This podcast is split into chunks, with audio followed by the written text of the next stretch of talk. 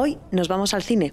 Nos hemos colado en las salas de Kinépolis, en Ciudad de la Imagen, en Madrid, pero no me han dejado comprarme palomitas porque en realidad no vamos a ver ningún estreno, sino algo bastante más real y apasionante. Microsoft reunía hace algunos días a más de 2.000 profesionales para celebrar el Tech Summit Madrid y hemos aprovechado para citarnos con directivos de tres empresas que participaban en el evento y que ya estaban trabajando en lo que más nos puede gustar, en la inteligencia artificial. Ya han comenzado a abordarla y nos cuentan cuál ha sido su experiencia. Soy Anorma Echea, estáis escuchando Perspectiva, que es el podcast de Microsoft producido por Cuonda y en el que hablamos de inteligencia artificial.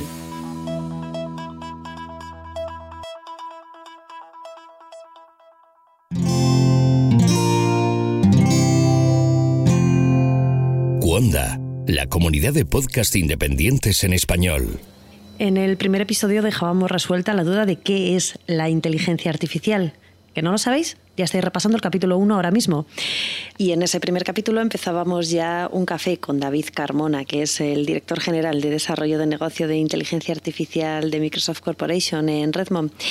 Así que le preguntamos algo que realmente eh, nos producía muchísima curiosidad y es si era una impresión nuestra o realmente había habido una repentina explosión del uso y del conocimiento que tenemos de la inteligencia artificial.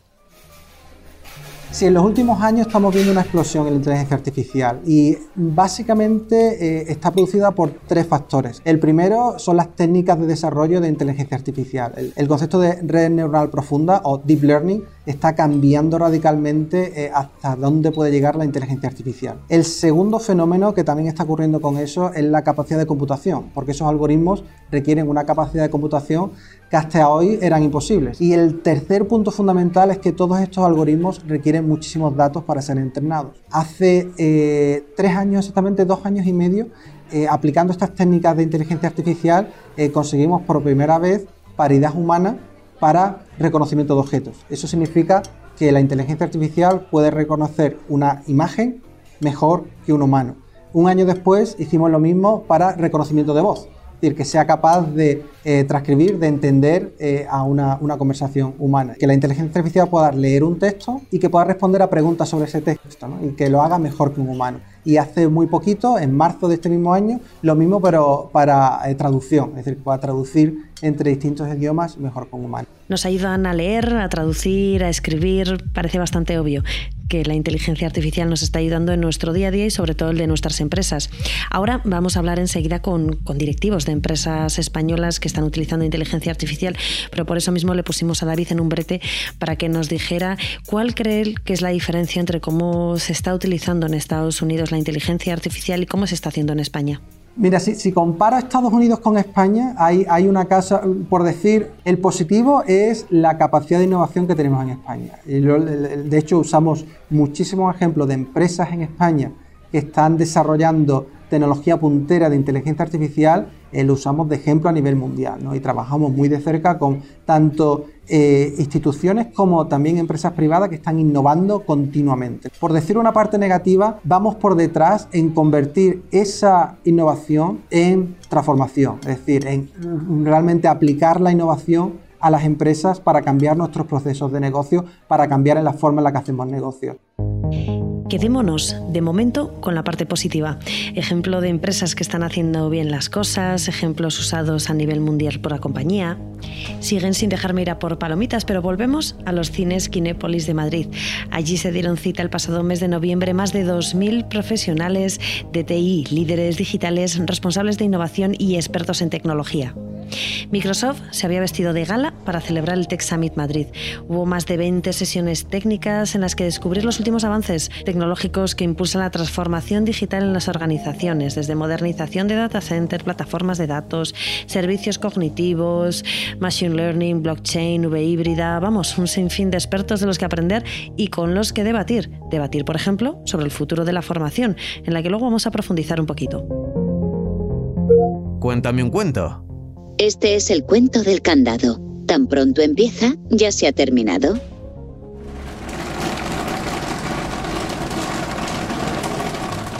toda cabezonería tiene su premio y por fin me he comprado las palomitas, sí señor, porque llegamos a uno de los momentos más importantes, que es conocer a tres de las empresas que están realizando un trabajo real día a día en España con la inteligencia artificial. Son AENOR, La Liga y Repsol.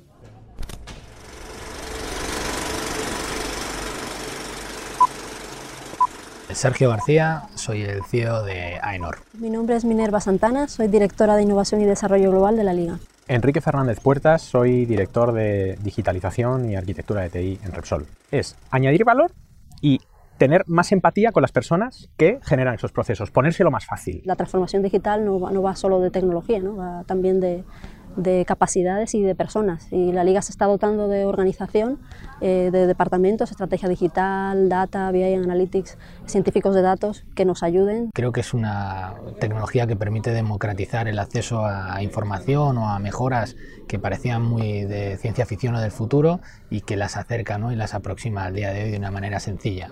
Para nosotros es, muy importante por, y, de hecho aparece recurrentemente incluso en los comités de dirección porque nos va a permitir comercializar productos que hasta ahora no lo estábamos haciendo y, y, hacerlo, lo que te digo, mucho más accesibles, mucho más dinámicos y por lo, tanto mucho más eh, necesarios para el consumidor. Creo que es una cosa eh, que, que, bueno, nuestro CEO incluso lo lleva en el ADN, pero cualquiera de las otras direcciones o de mis compañeros del comité demandan estos servicios accesible, diaria, necesaria. Parece que las personas que dirigen estas organizaciones tienen muy claro que era realmente imprescindible dar este salto. Son algunos de los puntos fundamentales que, según Microsoft, sirven para pasar de ese proceso inicial de incubación a proyectos concretos. Ok, si ya lo han incluido en su día a día y parece que son muy conscientes de su importancia, ¿hasta qué punto han logrado realmente estas tres empresas que se haya extendido su uso? Tenemos más de 130 iniciativas y creciendo. A principios del año 2018 eran 30, al final son 130. Y lo que pensamos es que es un proceso donde en una compañía muy grande nos interesa que sean muchas áreas las que practiquen y las que se interaccionen, se relacionen con las posibilidades de esta tecnología, con lo cual tenemos un proyecto, un programa que es muy intensivo para llamar a un servicio de atención al empleado donde las cinco preguntas típicas que me encuentro siempre son, oye, ¿cómo pido las vacaciones? ¿Cómo liquido los gastos? ¿Cómo hago la tarjeta? Si eso me lo puede dar eh, un chatbot, un bot conversacional a través de la catalogación y el entendimiento de una conversación usando lenguaje natural con servicios cognitivos, eso pues eh, entendemos que es bueno para todos, para mí como empleado porque lo voy a conseguir como respuesta mucho más claro y más sencillo, para la compañía en su conjunto porque resulta mucho más eficiente hacerlo de esa forma y no malgasta recursos en tareas de relativamente bajo valor añadido. Hemos incorporado la inteligencia artificial básicamente en dos vertientes para dar eh, valor a nuestros fans para ayudar a, crear experiencias para ellos basados en un mejor conocimiento eh, de los mismos y para explotar toda la base de datos que tenemos y la información que disponemos que nos facilitan nuestros fans y a través de la inteligencia artificial ser capaces de, de ofrecerles eh, una oferta un poco más acorde a sus preferencias y a sus, y a sus gustos. ¿no? En la Liga estamos trabajando actualmente y verá la luz en breve en una iniciativa que es un, un, la Liga Assistant, que es un asistente virtual de voz y texto que estará disponible en, hasta en 11 plataformas según las necesidades de nuestros fans. Iremos eh, abriendo plataformas y básicamente lo que hace es responder en un lenguaje natural preguntas de los fans y dudas eh, a través de la voz o a través de textos, buscando en, nuestra, en nuestro data lake, en nuestra base de datos, toda esa información que le puede interesar sobre la competición, horarios, partidos, equipos, jugadores. La norma ISO 9000, ese libro eh, pesado, la 14000, la gente no lo quiere. Lo que quiere es una app que te indique lo que estás cumpliendo, lo que no, dónde está la fórmula, cuál es el cambio con la anterior versión de la norma. Cumplen con los requisitos de los expertos y aportan valor a sus empresas. Almacenan datos para mejorar los servicios que prestan, simplifican procesos y facilitan el día a día a empleados y usuarios. Consiguen, en realidad, como diría el CEO de Microsoft, Satya Nadella, que la inteligencia artificial haga más inteligentes a los humanos. Sin embargo, todavía quedan más pasos por dar y todavía nos siguen quedando barreras que tirar abajo una vez que se pone en marcha el proyecto. Conforme vamos haciendo esas políticas de mover de incubación a transformación, algo que también recomendamos a nuestros clientes es tener un proceso muy iterativo. Es decir, no vale el estar seis meses haciendo un proyecto, entregarlo y esperar el feedback de las unidades de negocio. Es fundamental que de forma iterativa el negocio esté involucrado en el proceso y que conforme vayamos avanzando poco a poco eh, vayamos recibiendo ese feedback eh, continuo de las unidades de negocio para estar seguros que vamos en la dirección correcta y que estamos teniendo el impacto adecuado. Y ahí es donde Microsoft guía a estas empresas y a muchas más en la inclusión de esta inteligencia artificial. La verdad que 25 años de experiencia en el campo otorga bastante conocimiento. Nuestro objetivo siempre es esa innovación, ofrecerla primero a nuestros clientes. Siempre eh, nuestro objetivo es habilitar a los clientes y no tanto utilizar esa innovación eh, en nuestros productos. ¿no? Es siempre ofrecerlo como una plataforma. Y ahí está el cloud. Sin embargo, a pesar de estas buenas noticias, tenemos una cierta preocupación.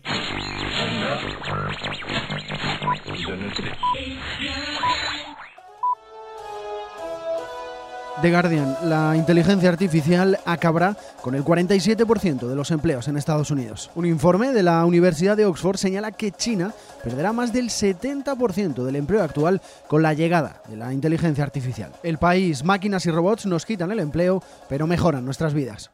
Sí, la inteligencia artificial desde luego viene con unos requisitos muy importantes de, o una necesidad muy importante de personal cualificado técnicamente. ¿no? Es un cambio de paradigma radical. El, concepto de en lugar de programar la, la máquina, que la máquina aprenda con datos, es un cambio muy importante que requerirá nuevas profesiones, nuevas disciplinas, muchas matemáticas, muchos científicos de datos, que será carreras pues, fundamentales en el futuro. ¿no? Pero no se para ahí. Realmente la inteligencia artificial aplica eh, a cualquier rol que podemos ver en, la empresa. ¿no? Y de hecho, eh, si automatizamos más y más eh, las labores más, digamos, rutinarias de, de, un rol, lo que te queda es la parte más humana de esa profesión. Con lo cual vemos cada vez más la necesidad de carreras más humanas para complementar a esos técnicos. El caso de Microsoft es muy claro. Nosotros sí, es cierto, tenemos muchísimos eh, eh, técnicos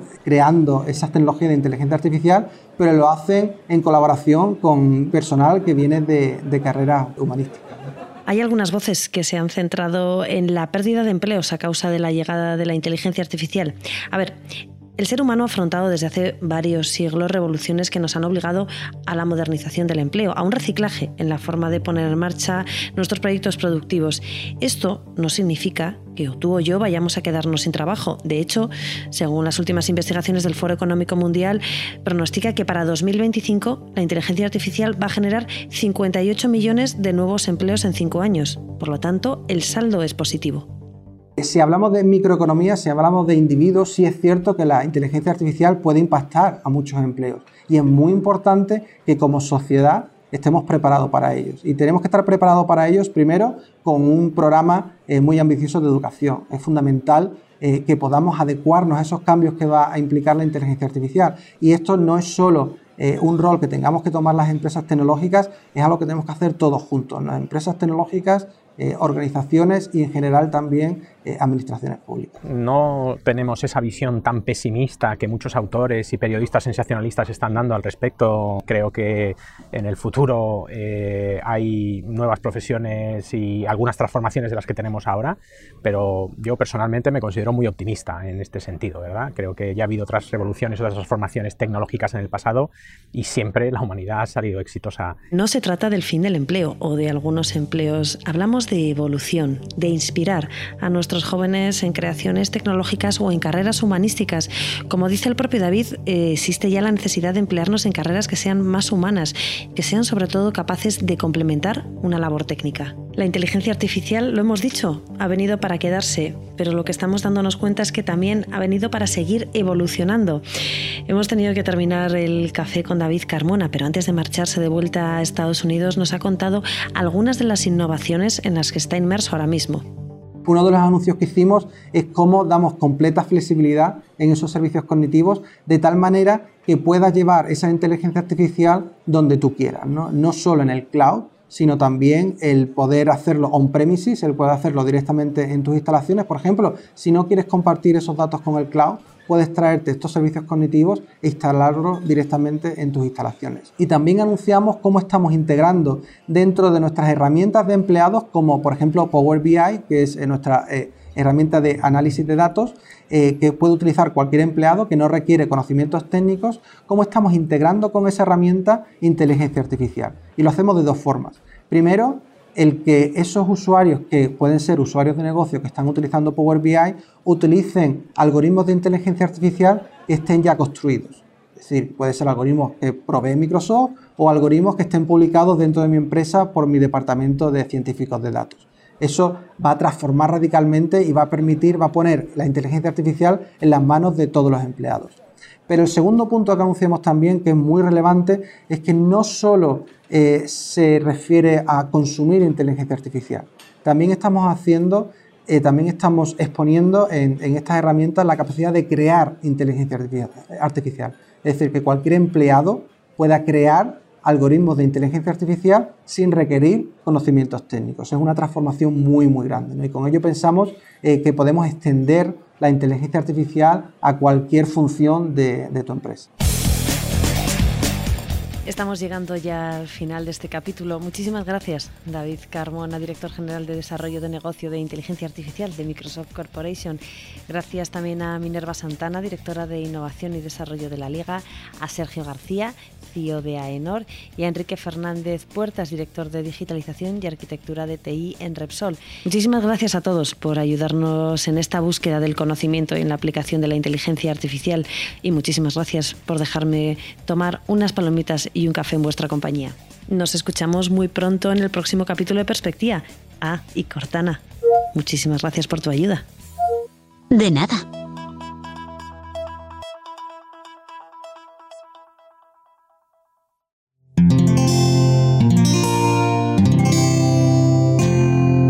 Puedes escuchar más capítulos de este podcast y de todos los que pertenecen a la comunidad Cuonda en cuonda.com.